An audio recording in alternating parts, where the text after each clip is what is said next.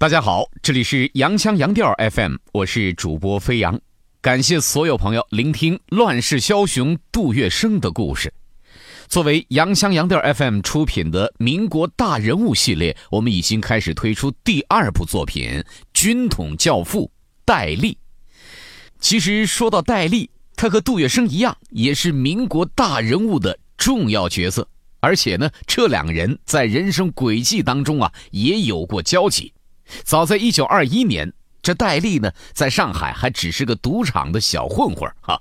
有一次，在这杜月笙的赌场里边掷骰子，结果啊，因为技艺超群，您猜怎么着？赚了不少钱，让杜月笙的场子是出血不少。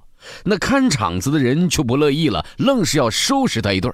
结果呢，这戴笠当时名不见经传呐，愣是说我要见杜月笙，杜老板。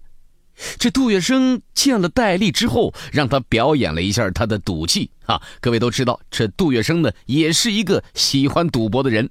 这一看之后，对戴笠的这个赌技那是赞不绝口，认为呢这个人哎心思手腕这么灵活，非常人可比。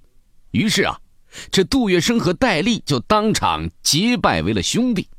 三天之后，戴笠。就带着杜月笙给的一千块钱银元和一封信，到广州投奔了在当时北伐军总司令的蒋介石的麾下。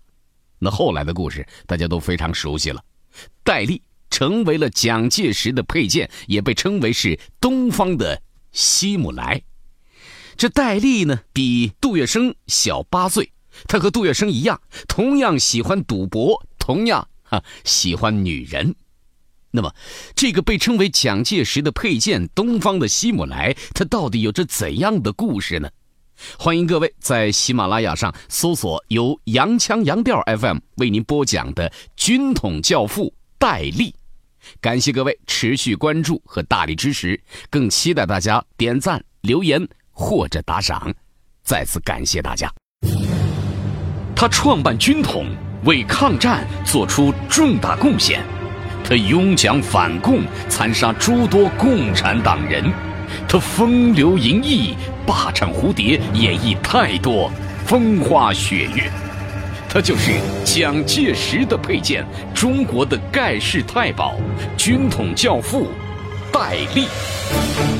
拨开民国乱世的诡异风云，飞扬为您讲述充满争议又极富传奇的军统教父。戴笠的故事，欢迎收听。